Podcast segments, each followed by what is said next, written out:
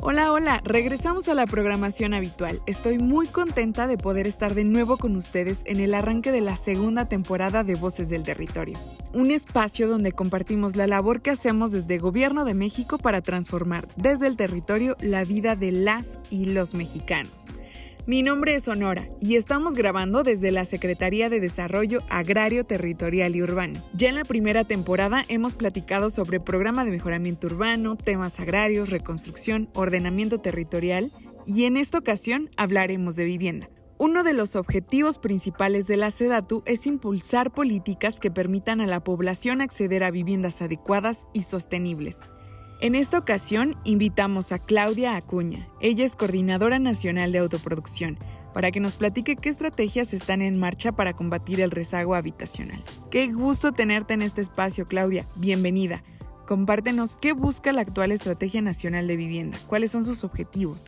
Sí, bueno, el, objetivo de la estrategia o de, la, de este digamos, esta posición ¿no? de coordinar la Estrategia Nacional de Autoproducción es justamente lograr que las acciones de la SEDATU y las acciones de los organismos nacionales de vivienda eh, vayan en conjunto y, en vez de ser acciones aisladas, podamos hacer un frente común para generar un mayor impacto en la atención a la autoproducción de vivienda. ¿Y qué significa la atención de la autoproducción de vivienda? No nada más es darle a las personas un crédito o un subsidio para que puedan construir su casa, ¿no? Porque la autoproducción, al final de cuentas, lo que, lo que reconoce esta administración por primera vez, ¿no? A pesar de que ya en la ley de vivienda desde el 2006 estaba establecido que la autoproducción de vivienda es una forma de producir viviendas y que se debe de atender, es apenas en esta administración que deberá se le da un impulso importante y en el que se entiende que la autoproducción es eso, es una forma de producir viviendas en el que las personas toman la decisión de construir su vivienda, de producir sus viviendas con sus propios recursos. Totalmente, Claudia. Sabemos que aunque la administración actual ha logrado avances importantes en los últimos cuatro años, la Comisión Nacional de Vivienda estima que de las casi 35 millones de viviendas ocupadas en el país, al menos 8.5 millones tienen algún rezago. Y la mayoría de los casos se encuentran en estados muy pobres como Chiapas, Tabasco, Oaxaca y Guerrero. La autoproducción en esta administración por primera vez se toma muy en serio, ¿no? Se toma eh, como política central de la política, como eje central de la política de vivienda. Y es por eso, porque se ha reconocido que la autoproducción es la forma en la que las familias realmente satisfacen sus, necesidades, ¿no? O sea, ya el, año pasado eh, salió, salieron los resultados de la ENVI, de la Encuesta Nacional de Vivienda, y ya queda clarísimo, ¿no? El 57.3% de las viviendas en México, que eso es alrededor de 22 millones de viviendas, han sido autoproducidas. ¿no? Entonces es un fenómeno masivo, es un fenómeno en el que la mayoría de las familias participan y entonces no podemos nada más quedarnos como gobierno respondiendo a través de te doy un crédito, te doy un subsidio y ve y construye. ¿no? O sea, la autoproducción en realidad es todo un proceso que genera un ecosistema de actores y lo que estamos tratando de hacer desde la coordinación junto con, más bien, lo que estamos tratando de hacer junto con, los organismos nacionales de vivienda y la SEDATU es lograr que podamos fortalecer a todos los actores del, ecosistema para que entonces las familias sí puedan tomar decisiones, ¿no? Porque las familias a lo mejor dicen, bueno, yo necesito acceder a un suelo. Entonces, no nomás necesitas un subsidio necesitas, o un, financiamiento, necesitas programas que te ayuden a acceder a un suelo apto, ¿no? Para vivienda y accesible necesito servicios, necesito que ese suelo esté bien vinculado con, las ciudades, con el desarrollo urbano, necesito generar mis propios trámites, ¿no? Entonces, eh, ¿qué materiales voy a usar? Vivo en una región caliente, ¿no? Entonces tengo que usar mi lámina de galvanizada o puedo, tengo opción de usar otras láminas, ¿no? O otros techos otros tipos materiales de construcción.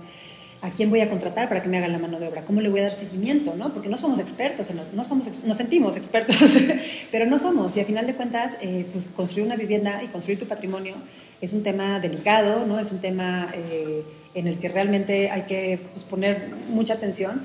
Y un poco lo que estamos haciendo, o sea, como resumen, es lograr que todas estas acciones, otra vez, no solo vayan a la familia con una, una, acción puntual, sino que podamos fortalecer todo el ecosistema para que las familias entonces sí puedan tomar buenas decisiones, puedan tomar la mejor decisión de su ubicación, la mejor decisión de sus materiales, de cómo, a qué programa acceder, eh, cómo gastar sus recursos, etc. ¿Y cómo se les ayuda a estas familias a autoproducir sus viviendas? ¿O dónde pueden acceder a estas herramientas? Creamos y lanzamos la plataforma Decide y Construye, em, que justamente lo que busca es poner toda la información de autoproducción en un, solo sitio. ¿no? Ahorita es literal una página de internet, este, decideconstruye.gov.mx, y lo que cuando entras a la página lo que encuentras son como dos grandes... Eh, aspectos de información. Por un lado, tienes la información de todos los programas que ofrece el gobierno federal para financiar la autoproducción. ¿Qué significa la autoproducción? O sea, están los, programas, por ejemplo, del INSUS, ¿no? del Instituto Nacional de Suelo, y el, INSUS lo que ofrece son, pues, eh, bueno, subsidios y, y, programas para la regularización ¿no? de la tenencia de la tierra. Entonces ahí empezamos con el proceso. El suelo. El suelo es como el ticket de entrada para el proceso de autoproducción. Entonces necesitamos tener ahí cuáles son los programas de suelo. Tenemos los programas que ofrece el Infonavit y el Fobiste para derechohabientes, ya sean derechohabientes del Infonavit o derechohabientes del Fobiste. Y entonces cuáles son la, oferta de programas que tienen para compra de suelo, mejoramiento o ampliación de vivienda o construcción de una, vivienda nueva este, pero en terreno propio, ¿no? O sea, tomando tú, las decisiones en tu terreno y, gestionando todo tu proceso de producción. Tenemos eh, los programas o los créditos que ofrece la Sociedad Hipotecaria Federal, la Sociedad Hipotecaria Federal a través de otras financieras, pero ofrece estos créditos para mejoramiento de vivienda y eh, los subsidios que ofrece la CONAVI. ¿no? Este, entonces, está toda la información de los programas institucionales que yo como ciudadano, si tengo esas características, ¿a qué programa puedo acceder?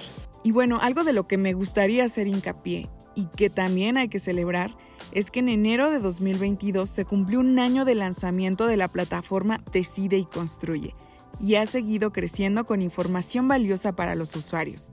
Se ha posicionado como el primer asesor digital para el mercado de autoconstrucción para mí te diría que lo más importante es ayudar a las personas a que planeen, a que reflexionen, a que se den cuenta que ese es un proceso progresivo, que les va a tomar 10, 15 años, ojalá menos, con ayuda de, esto que estamos generando y, acercando más, más, recursos a las familias. Pero es un proceso progresivo en el que van a consolidar su vivienda a lo largo del tiempo. Entonces, si logramos que desde el principio haya una planeación, entonces el resultado en el largo, en, a lo largo del tiempo va a ser una vivienda mucho más estructurada. ¿no? Entonces te decía que en la página tenemos como herramientas, por ejemplo, está este autodiagnóstico, donde le preguntamos a las familias, bueno, una cosa es lo que tú quieres hacer y otra cosa es lo que necesitas hacer.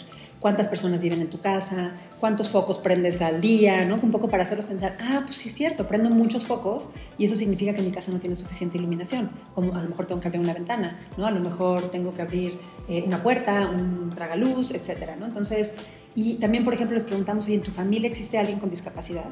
Em, porque es algo que a veces cuando en la familia tenemos algún miembro con una discapacidad, hay que planear también para ellos, ¿no? Y hay que planear espacios adecuados, etcétera. Y entonces tenemos un manual justamente de cómo planear tu vivienda para personas con discapacidad. Y eso es eh, discapacidad visual, motriz, etcétera, ¿no? Y eso es bien importante porque con, con un momento de pensar y reflexionar puedes resolverle la vida a alguien eh, o puedes resolver la calidad de vida a alguien por, por mucho tiempo, ¿no? Entonces, eh, es eso, es, es, invitar a la gente a reflexionar, a tomar mejores decisiones, a planear y luego entonces sí, ejecuta, ¿no? Y tenemos una serie de videos, tenemos una serie de eh, tips de qué materiales puedes usar de acuerdo a tu región, tenemos cómo construir con, pues, con el sistema tradicional, pero también con sistemas de madera, con sistemas de construcción ligera que son los, los paneles, etcétera, ¿no? Porque muchas veces, y eso vemos en autoconstrucción, en autoconstrucción es que, sobre todo en las zonas urbanas, ya no hay espacio para seguir construyendo, ¿no? En las zonas rurales quizás hay más espacio, pero en las zonas urbanas el espacio pues ya es muy este, denso y lo que hacen las familias es crecen en altura. Y entonces, pues ahí está un piso, dos pisos, y luego van echando el tercer piso, cuarto piso.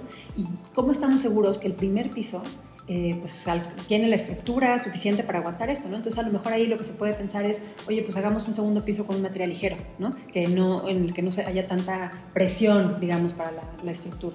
Entonces, eh, respondiendo a tu pregunta muy puntual de cómo lo estamos comunicando, estamos enfocando todos nuestros esfuerzos en la página Decide y Construye para tener la información oficial de los programas que ofrece el gobierno, más el cómo hacer las cosas, ¿no? O sea, cómo ir guiando a las personas para hacer las cosas de una mejor manera. Además, la accesibilidad de la plataforma permite un proceso de retroalimentación con las familias, mediante el cual se identifican las necesidades de cada caso para seguir mejorando los contenidos.